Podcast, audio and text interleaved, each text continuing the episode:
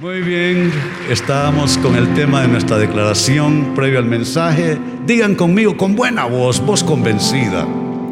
Creo en ti, Señor, y en tu santa palabra. Sé que hoy tienes algo extraordinario para mí y lo quiero recibir. Ayúdame a hacer todo lo que tú quieres que yo sea. Lléname de tu Santo Espíritu y hazme vivir en el gozo de tu salvación. Amén. Linda declaración. Hace años Dios me la dio. La abandoné por unos años, pues lo volví a sacar. Nuestro tema de mensaje en esta noche, amados hermanos, conforme a las noticias y conforme a todo lo que está pasando, el Evangelio en tiempos de crisis.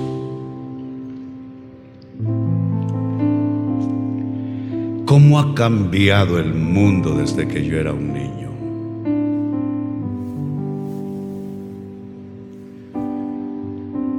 No sabíamos de, de desastres, de crisis, de guerras. Y por supuesto que las sabían, pero en menor cuantía. Cuando yo era niño caminaba uno y se iba a pie a la escuela.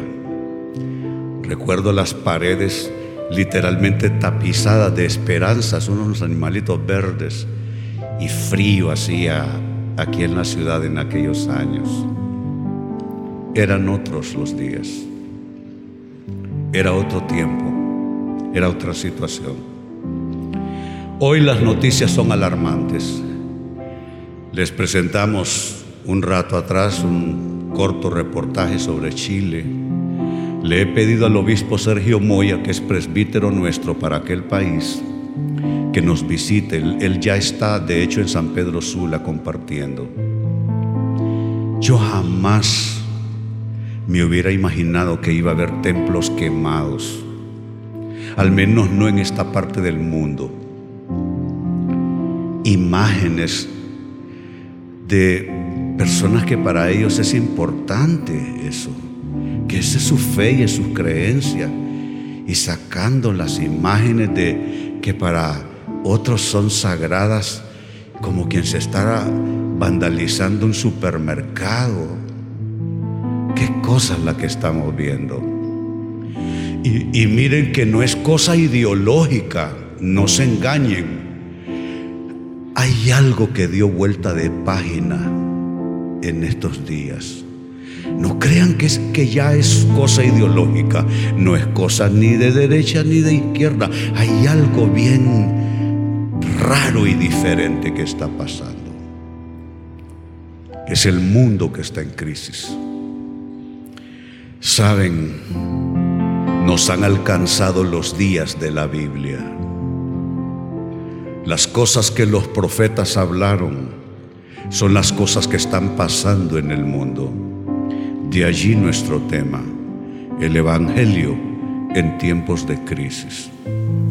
Y el texto que acuña este tema de mensaje, palabras no de psicólogos, palabras no de sociólogos, no de politólogos, no de historiadores, no de expertos periodistas en la materia, no, palabras de Jesucristo. Dijo él, oirán de guerras y de amenazas de guerra. Y la imagen sacada de asuntos recientes, de situaciones recientes en los países nuestros donde la violencia desborda, es una violencia que no es ideológica, no es racional. Es difícil de explicar lo que está pasando. Es como que, como que una alergia. Una alergia vino y se le pegó a la sociedad entera. De ahí pues que partiendo de esta introducción, quisiera hablarles de la crisis mundial predicha por Jesucristo. No necesitamos recurrir a expertos en geopolítica, en temas sociológicos complejos y profundos. Está la palabra de Dios. Y amados, la palabra de Jesucristo. Él nos dijo con toda claridad qué es lo que pasaría en el mundo. Esa crisis mundial que lastimosamente, para decirlo, solo se está iniciando. Vamos a ver otras cosas ocurrir. Pues predicha por Jesucristo esa crisis mundial, eso nos lleva entonces a tomar una de las exposiciones más largas que hizo él acerca de el mundo en el que nosotros vivimos. Se encuentra esto registrado en Mateo capítulo 24. Vean, hay dos capítulos que vale la pena estar leyendo de continuo en estos días. Marcos capítulo 13. Y les hablé esta mañana acerca de ese pasaje. Y Mateo 24 es el otro pasaje paralelo, pero tienen sus sus particularidades, sus, sus cosas propias de cada uno de esos evangelios y vale la pena leerlos de continuo. Dije Marcos capítulo 13 y Mateo 24, del que tomo yo algunas lecturas en esta noche. Dice así, Mateo 24, versos 6 al 14. Oirán de guerras y de amenazas de guerras, pero no se dejen llevar por el pánico. Esto es importante. Esto es importante. Lo que está pasando en el mundo es una señal o una serie de señales de que la cosa por fin se va a arreglar, pero la cosa por fin se va a arreglar cuando la señal de Jesucristo aparezca en el cielo. ¿Sabe? La señal de la venida de Cristo se va a ver de un extremo de la tierra a la otra. Y es fácil entender esto hoy día con la tecnología de comunicaciones.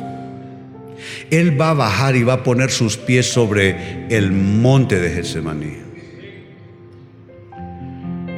Pero no tenemos que asustarnos de lo que está pasando en el mundo porque eso solo nos habla de ese apresuramiento ya de la venida de Jesús. Dice entonces oirán de guerras y de amenazas de guerras, pero no se dejen llevar por el pánico. Es verdad, esas cosas deben suceder, pero el fin no vendrá inmediatamente después. Y sigue diciendo el pasaje, una nación entrará en guerra contra otra y un reino con otro reino.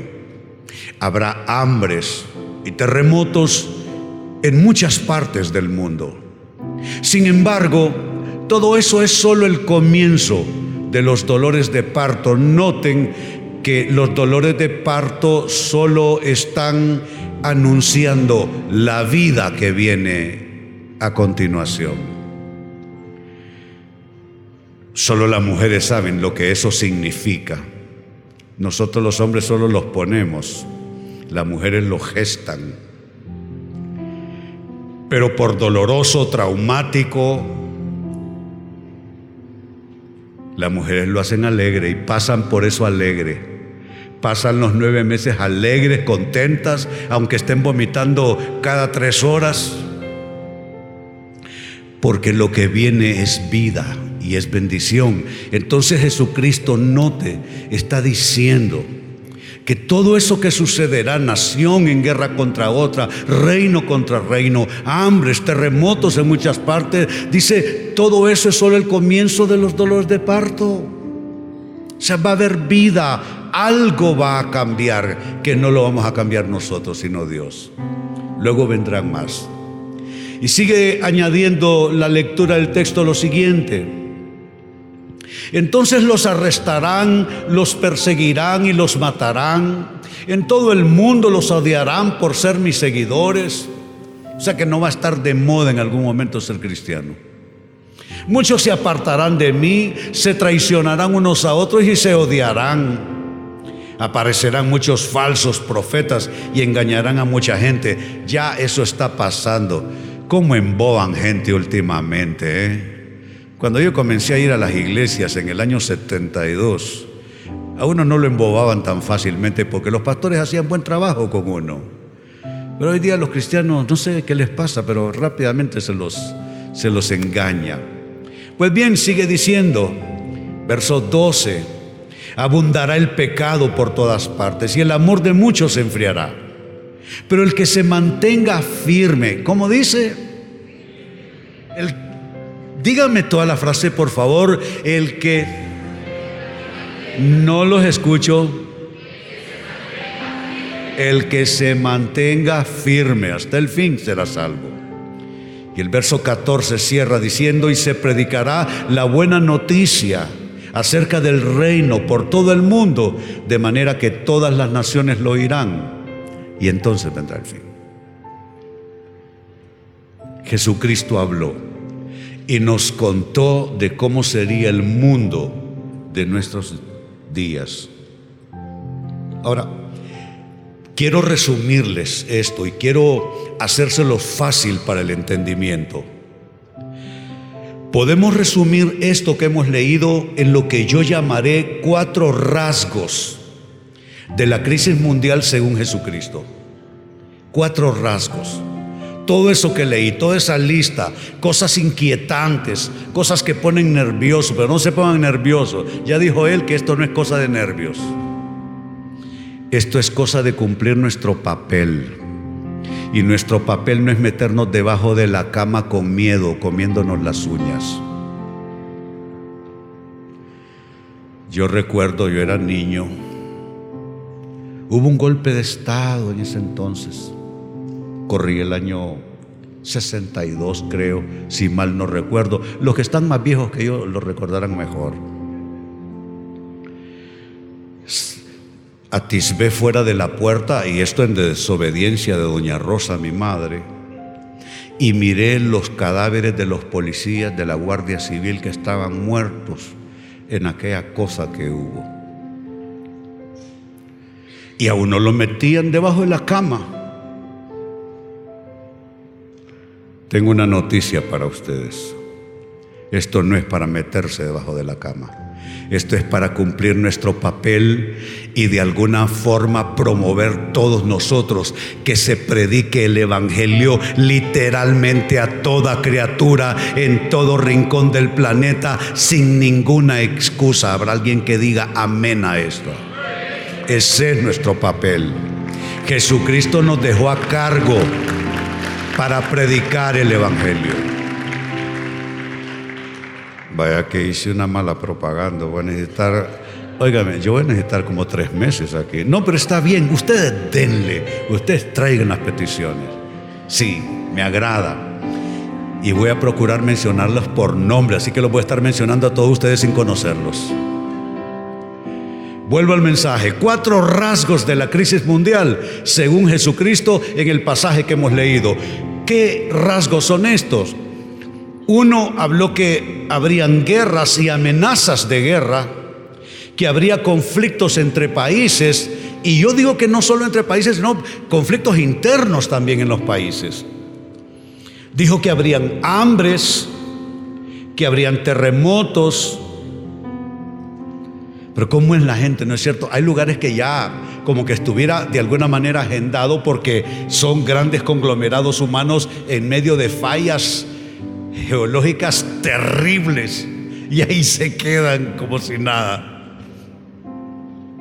Bueno, el caso es que ahí está hambres, terremotos en muchas partes del mundo. En tercer lugar, también dijo Jesucristo, habrá odio, habrá persecución racista y religiosa. Ya está comenzando esto. Hay un racismo en el mundo hoy día. Wow. un racismo tremendo. Estoy yo yendo de un punto al otro en un gran aeropuerto internacional. Y estoy haciendo tiempo y entonces haciendo tiempo me meto en una tienda del aeropuerto. Y estoy mirando simplemente. Y se acerca una parejita de italianos, no hablan ni pizca de inglés, nada y en italiano le están queriendo preguntar a la muchacha y la muchacha no sabe cómo responderle. Y yo, bueno, yo no hablo inglés, yo hablo inglés para pedir una hamburguesa y cosas así. Entonces yo les hice el favor sin que me preguntaran y le dije a la muchacha lo que querían. Y los italianos me voltearon a ver como que yo era una rata. ¿Sabe que hay racismo en el mundo? Se ve hasta en los estadios. Y no solo por cuestiones del color de la piel o el cabello tuyo, sino también por temas religiosos. ¿Sabe qué le digo yo al pastor Francisco Mejía? Se lo, di, se lo dije por mucho tiempo hasta que yo sentí que él captó. Le dije, mira, nosotros predicamos el Evangelio en países musulmanes y tenemos tremendas iglesias en Pakistán, en el norte y en el sur de India. Tenemos iglesias de leprosos en el sur de la India. Y tenemos una iglesia donde el pastor es un ciego. Y yo le, por muchos años le dije al pastor Francisco, ¿sabes qué? Predicamos el Evangelio en países musulmanes, pero no le haga sentir a la congregación que nosotros estamos en contra de los musulmanes, porque ese es su mundo. Y somos nosotros los que nos metemos en su mundo allá, a predicar la verdad que ha sido presentada por Jesucristo. Pero tenemos nosotros que actuar con respeto por ellos. Porque no podemos nosotros entonces caer en la misma cosa. ¿Sabe cómo era cuando yo me hice creyente en el año 72? Ser evangélico era lo peor. Y los católicos no nos querían, ahora nos quieren bastante y saben que somos de la misma cosa, pues, en, en algún sentido. Pero qué bueno. Y los predicadores evangélicos se paraban en los atrios de la catedral a vociferar un montón de groserías en contra de ellos también. Con el correr de los años, Dios me permitió ser presidente de los evangélicos aquí en Honduras. Y me entrevisté con el que hoy día es el cardenal Rodríguez. Y le dije, ¿sabe qué? Arreglemos algo aquí. Dejen ustedes de decir que nosotros somos una secta, porque no somos secta, somos iglesia. Y yo voy a arreglar, voy a hacer todo lo que esté de mi parte como presidente de los evangélicos para que dejemos de estarle, gritando grosería a ustedes en el Parque Central respecto a las cosas que ustedes creen. Tengamos respeto los unos por los otros. Nos dimos la mano y el asunto se arregló. El asunto se arregló. Ahora nos vemos con respeto, con amor cristiano. Pero sabe, hay racismo en el mundo. Hay persecución ya por temas de, de, raza, de religión, y eso da pie al engaño espiritual. Si hay días en los cuales uno debe leer bien su Biblia, y consíguete una Biblia cristiana, ¿eh? porque hay Biblias de todo tipo, hasta Biblias satánicas hay. Y hay que estar seguro de lo que uno está creyendo. También otro cuarto rasgo que Jesucristo mencionó es que va a haber una deshumanización de la sociedad. ¿Y cómo viene eso? Viene vía abundar el pecado. El pecado va a abundar. Ya ustedes saben la nueva moralidad en que nos han metido. Cuando yo era adolescente que yo iba a ver en la tele a dos mujeres piqueándose, que iba a ver a dos hombres piqueándose, dos barbones piqueándose y con unos cuerpos así. me parece asqueroso eso. Digo cuando yo era niño porque ciertas tendencias siempre han existido, ¿no?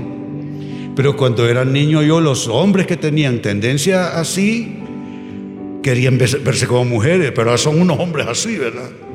Y no les interesa verse como mujeres. Y así, hombres así como se ven, varoniles. Yo digo, qué cosa más a mí si me lo hubieran contado no lo, no lo hubiera creído. Es una deshumanización. Eh, perdimos, estamos perdiendo nuestra propia naturaleza.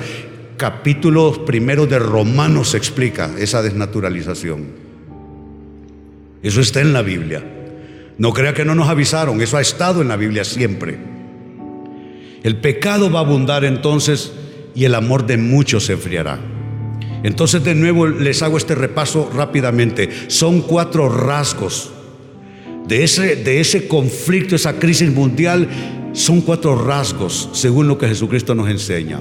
Uno, guerras y amenazas de guerra, conflictos entre países. Dos, hambres y terremotos en muchas partes del mundo.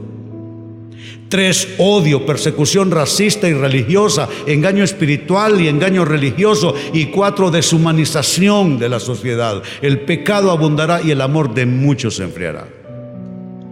Como les dije en la introducción, los días de la Biblia nos alcanzaron. La Biblia nunca ha sido teoría, pero si para usted la Biblia era teoría, ya no es una teoría más. Estamos viviendo, hemos encarnado las cosas de las cuales Jesús habló. Y según lo que leímos en ese pasaje en la introducción, así como hay cuatro rasgos de la crisis mundial, según Jesucristo, hay cuatro instrucciones que también Él dio. Y esas instrucciones son importantes para nosotros, porque nosotros somos pueblo de Dios, porque nosotros representamos a Jesucristo, porque nosotros tenemos un papel, porque nosotros tenemos una asignación, nosotros estamos en medio. Nosotros estamos en medio. No se trata de ser perfectos, no se trata de ser santos, simplemente Dios nos puso en medio a nosotros. Y hay cuatro instrucciones de Jesucristo. La primera de ellas, según el pasaje que leímos, no debemos dejarnos llevar por el pánico, porque esas cosas tienen que suceder. No hay nacimiento si no se inflama la mujer y comienza a sentir molestias, mareos, vómitos y todo ese proceso que dura nueve meses. Simplemente algo va a nacer. Algo va a nacer. No tenemos que asustarnos. Estos no son días para estar orando, acongojados, amedrentados, arrinconados. No. Es el momento de poner la frente en alto. Saben, yo poco transito por las calles de Tegucigalpa hoy día. Yo vengo a Tegucigalpa solo cuando me toca predicar, de allí no vengo. Pero cuando vengo a Tegucigalpa, por lo general ando acompañando a mi esposa a alguna cosa que se le antoja que quiere que yo vaya. Yo levanto mi rostro y miro ojo a ojo y cara a cara y me doy cuenta que en mi boca en mi testimonio puede estar la salvación de otros. Yo no olvido ese sábado de un mes de agosto de 1972. Yo llegué drogado al lugar. Era una fogata de esa iglesia. El muchacho me siguió literalmente días para poderme sacar un sí. Yo me drogué a más no poder y déjeme decirle algo. Si usted cree que yo solo era un marihuanero, está muy equivocado. Yo usé drogas pesadas que dejaron serias repercusiones en mi sistema neurológico. Y yo llegué bien drogado ese sábado. Apenas recuerdo vagamente la hoguera los muchachos con guitarras acústicas y al pastor. Yo le doy gracias a Dios que alguien estaba en medio. Entre mi condición de perdido y mi salvación, alguien estuvo en medio. Y sabe, esa es nuestra vocación. Nosotros estamos en medio. Usted puede ser en algún sentido el puente para que otras personas, así como René, óigame bien, usted me mira y tal vez usted cree que, que no sé, que yo bajé del cielo o algo así. Déjeme decirle, Jesucristo me encontró en las calles. Yo dormí en las aceras por donde usted camina. Yo dormí en porches de las casas drogado. Y yo no nací en la calle. Yo provengo de una familia honorable, pero terminé como perro durmiendo en las calles. Viví cuatro años en comunidades hippies, haciendo toda clase de asquerosidades y drogándome todo el tiempo. Y le doy gracias a Dios que hubo alguien en medio. Esa es nuestra vocación. Nosotros estamos en medio entre Dios que salva y los perdidos en el otro extremo. Así que dice Jesús, no debemos dejarnos llevar por el pánico. Esas cosas deben suceder. ¿Cuál es la otra instrucción de Jesucristo? Todavía no es el fin. Hola, ¿cómo estás? Todavía no es el fin. O sea que este no es una cosa apocalíptica, ¿eh? esto no es una secta con un mensaje apocalíptico. Estamos hablando de las palabras de Jesús en el mundo real. Esto no es película, esto no es movie, esto no es fantasía, esto es la realidad. Y son las instrucciones de Jesucristo. No es el fin todavía. Se trata de dolores de parto que debemos pasar. Tercera instrucción de Jesucristo. Es preciso mantenernos firmes y perseverar hasta el fin. Perseverar hasta el fin. Usted necesita perseverar, no importa qué cambios hayan en la sociedad. Quizás le cambian el jefe en su trabajo y llega el diablo en persona a esa gerencia y le hace la vida imposible porque usted le cae mal, porque usted es creyente. Y usted sin saberlo se muda a una casa a la par de un tipo que es el diablo en persona también. Y el tipo lo molesta, usted le pone un montón de barbaridades ahí de, eh, eh, en una falsamente llamada música y usted lo está martirizando día y noche solo por molestarlo porque él sabe que usted es creyente. Y quizás sus hijos, a su hijo se lo han humillado alguna vez allí en el barrio, en la colonia o en la escuela por ser creyente. Tenemos que perseverar hasta el fin. Tenemos que perseverar hasta el fin. Mantenernos firmes. Instrucción de Jesucristo. No es René diciendo, es Jesús que nos dijo hacerlo. Y la cuarta instrucción, y esto es muy pertinente, debemos predicar el Evangelio en todo el mundo para testimonio en las naciones, literalmente a toda criatura, a toda criatura. ¿Cómo podemos hacer esto, amados hermanos? ¿Cómo lo podemos hacer? Les respondo en un gráfico que me encontré en las redes sociales. Sino también en la imagen hay una débil oveja a punto de perecer. Esa oveja representa el alma de un ser humano. Un alma vale mucho para Dios. Tanto vale un alma para Dios que dijo Jesucristo, que si un solo pecador se arrepiente, uno solo, no una docena, no media docena, ni siquiera tres. A veces habló de dos y habló de tres. Dijo que si dos o tres se reúnen en su nombre, ahí está Él. Pero este no es el caso. Aquí no habla de dos ni de tres.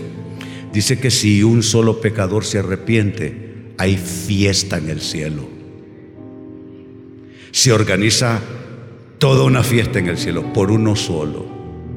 Sabe, yo era esa alma perdida y aunque usted no lo crea, usted también.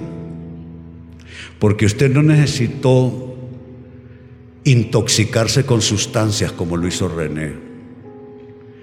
Usted no necesitó dormir en la calle y conocer todas las postas policiales. Estuve en todas las de mi época, en todo Tegucigalpa y Comayagüela. Literalmente estuve en todas. Una de las veces que me recogieron en el centro de Tegucigalpa por escándalo en la vía pública, estando borracho y drogado, me llevaron a Casamata y ¿qué van a creer? Estaban construyendo el muro de Casamata en esos días. Y ni cortos ni perezosos, todos los que caímos en la redada, ayudar a construir el muro. O sea que si usted no lo sabía, el pastor René no solo construye iglesias, yo ayudé a construir el muro de Casamata también. Pastor Saúl, ahí estuve pegando piedras. Yo ese muro no me pregunten, ¿verdad? Porque yo no sé qué clase de muro, por lo menos la parte que me tocó a mí. Pero sabe, yo era esa alma perdida, representada en esa oveja. Y usted también, aunque usted no tuvo que hacer las cosas que hice yo, bendito sea Dios, no se perdió nada. Y hay alguien en medio. Lo que les he estado diciendo, alguien en medio. Y vemos la figura de un hombre joven con un rostro en, que denota drama, esfuerzo, miedo, tensión, tratando de rescatar esa oveja que está a punto de perecer. Y del otro lado, nosotros. Sabe, no todos vamos a ser misioneros, así como no todos somos llamados a ser pastores.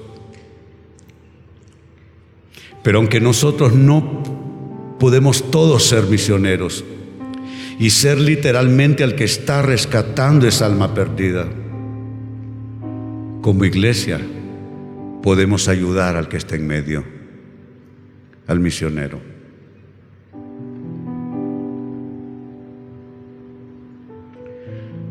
Nosotros tenemos que hacer una demostración en esta época de que estamos creyendo en serio, de que esta cosa no es ir a dominguear al CCI.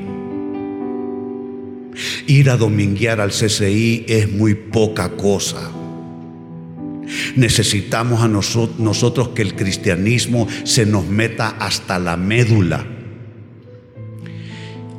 y convertir todas las áreas de nuestra vida que no están bajo conversión. A veces veo gente sincera, pero tiene áreas sin convertir todavía. Su vida sexual, por ejemplo. ¿Por qué tu vida sexual tiene que ser un secreto?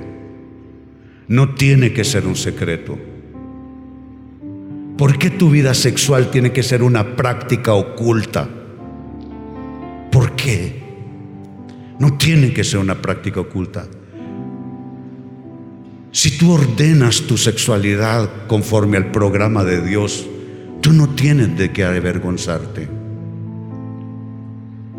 Eso que tú llamas tu dinero, perdóname, no es tu dinero, es un dinero que Dios te da para que administres. Dios voltea a ver a otro lado y ya tú te caes en pedazos.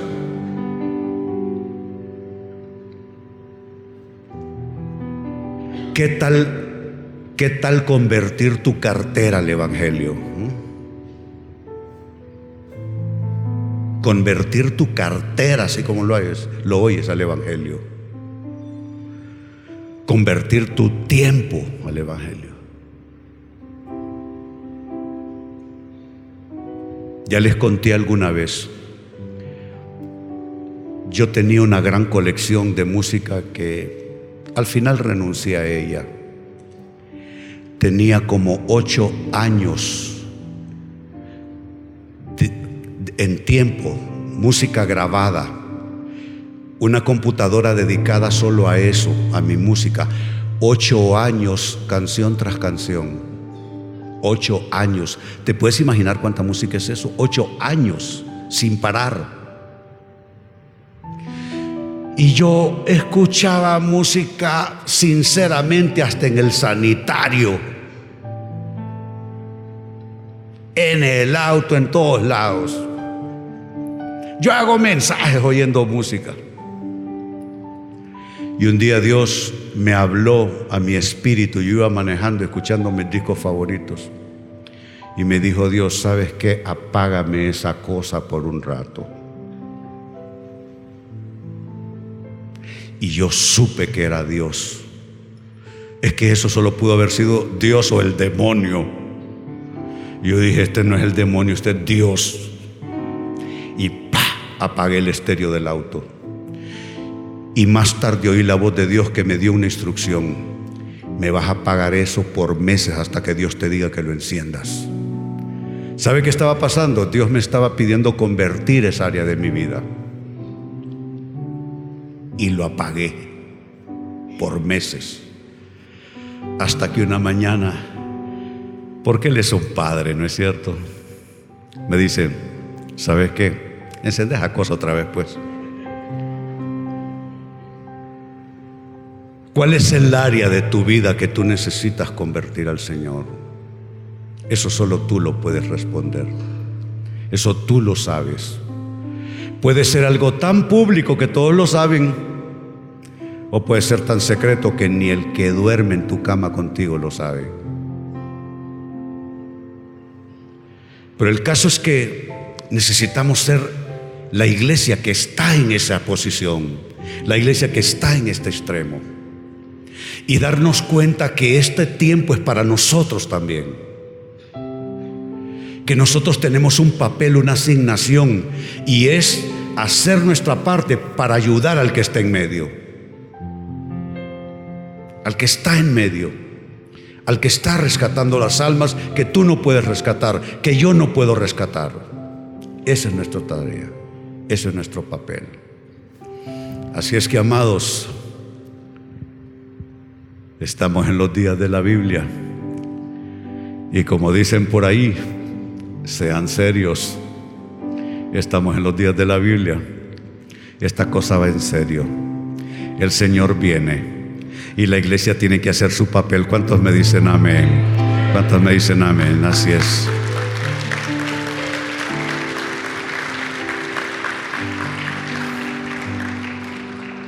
Espero que tengan el gusto en los próximos días de conocer al obispo Moya que estará contándonos más acerca de las luchas que se están viviendo allá en Chile, cosas que pasan cualquier día en cualquier país, incluyendo el nuestro. Si a nosotros, si lo piensan, nos ha salido barato, porque aquí hemos tenido de todo y debiéramos estar en un gran conflicto y de alguna manera estamos en medio de un milagro de de Dios. ¿Sabe qué activó ese conflicto en Chile? Le subieron al pasaje del metro el equivalente de cuatro centavos de dólar. Eso fue todo. Eso fue todo. ¿Y sabe qué pasó en un país hermano aquí del istmo centroamericano? Le quitaron unos beneficios a unos viejitos retirados del seguro social cualquier cosa activa una chispa. Y si nosotros no somos serios predicando el Evangelio, y si no tomamos en serio nuestro papel, a este país y a cualquiera se lo lleva el diablo. Así es que, ¿a qué estoy apelando? A nuestro compromiso de fe. ¿Cuántos me dicen amén a esto?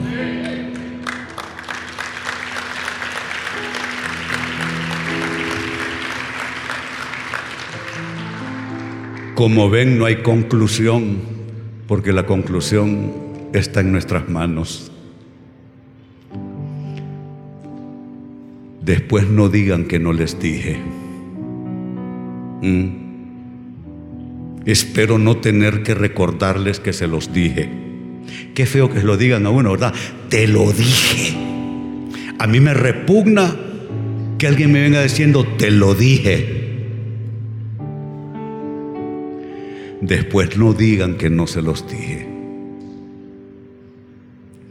Pero yo sé que Dios es bueno.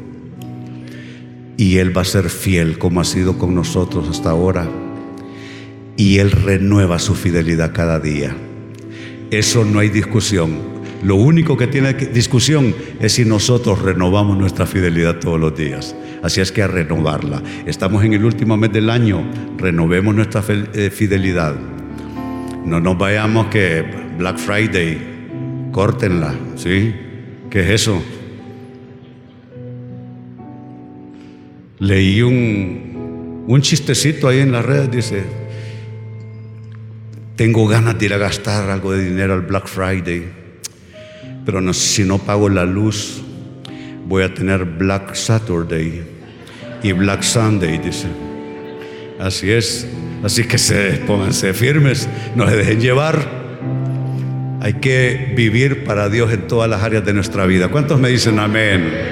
¿Y cuántos siguen alegres después del mensaje? Yo sé que les metí miedo, pero ¿cuántos siguen alegres? Amamos a Jesucristo. Pónganse de pie. Amamos al Señor porque Él nos amó primero. Y sabe que el programa de Dios comenzó antes que usted y antes que yo. Él tiene todo bajo su control. Lo cantamos en esta noche. Aleluya. Alzamos nuestras manos, Padre. Óigame, sí, ¿verdad?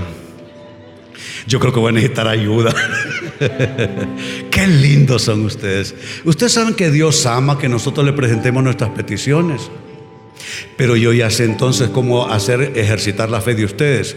Cada vez que yo venga a predicar, me voy a llevar las peticiones de ustedes para que apunten, apunten, apunten. Pero eso es bueno porque Dios quiere responder oraciones. ¿O ustedes creen que ya Dios se aburrió? Dios quiere responder oraciones, así es que traigan peticiones al CCI porque el Señor quiere responder peticiones. Aleluya, aleluya. Gracias te damos, Padre. Celebramos tu salvación, Jesús. Celebramos tu amor, celebramos tu fidelidad. Aleluya, aleluya, aleluya. Alzamos nuestras manos delante de Él. Gracias, Jesús. Gracias, Padre. Esta canción sí denota lo que a veces pasa con nosotros. Digamos, esperar en ti, difícil sé que es, mi mente dice no, no es posible.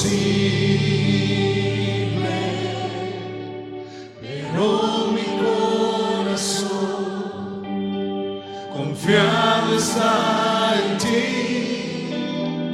Tú siempre has sido fiel, me has sostenido. lo decimos nuevamente. Esperar en ti, difícil sé que es. Mi mente dice no, no es posible.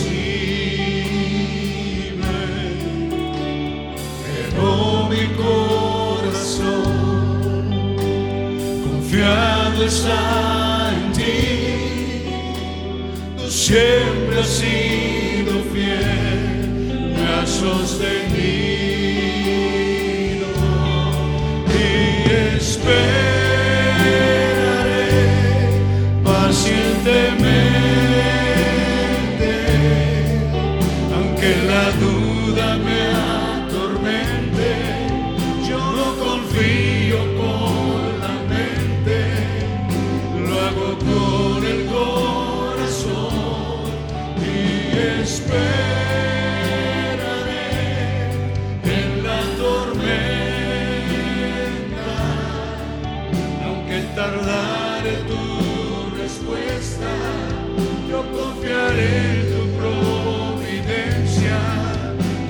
siempre tienes el control. Dile y esperaré y esperaré pacientemente, aunque la duda me atormente, yo no confío con la mente, lo hago con el corazón y esperaré en la tormenta aunque tardare tu respuesta, yo confiaré en tu providencia, tú siempre tienes el control. Lo decimos.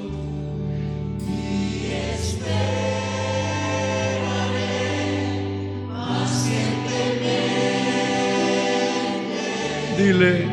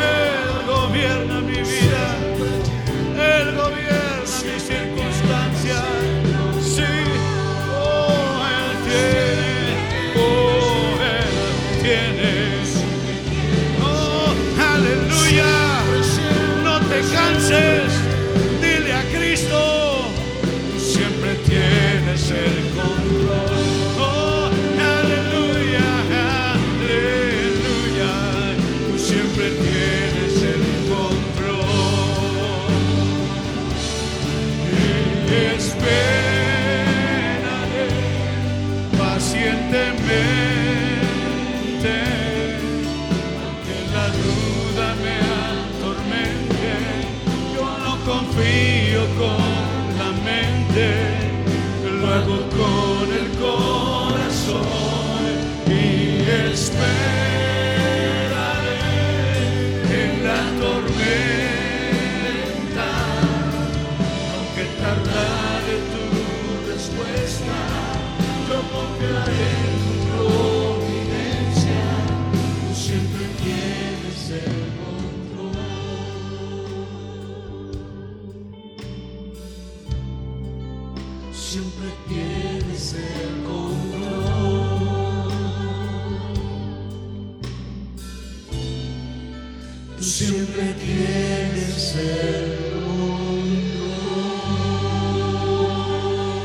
Alzamos nuestras manos. Padre, te damos gracias. Te damos gracias porque tú eres fiel y renuevas tus misericordias y tu fidelidad cada día. Nuevas son cada mañana. Tú no alimentas a tu pueblo con comida recalentada, Señor. Mañana por la mañana no es de la fidelidad de hoy, mucho menos de la de ayer. Mañana en la mañana que se inician los problemas de la vida para toda persona. Nueva será tu misericordia, fresca será tu fidelidad para nosotros. Hermano, hermana, hay una porción de fidelidad de Dios para mañana, para el problema de mañana, para el resto de este mes, para el año que se avecina. Cristo está gobernando. Todavía este planeta le pertenece y Él va a cumplir sus propósitos y tú puedes confiar en Él. Gracias Jesús. Y ahora sí, con manos alzadas como estás, permíteme impartirte la bendición pastoral. El Señor esté a tu lado y te sostenga. Fuerzas de Dios vengan a tu, en tu amparo.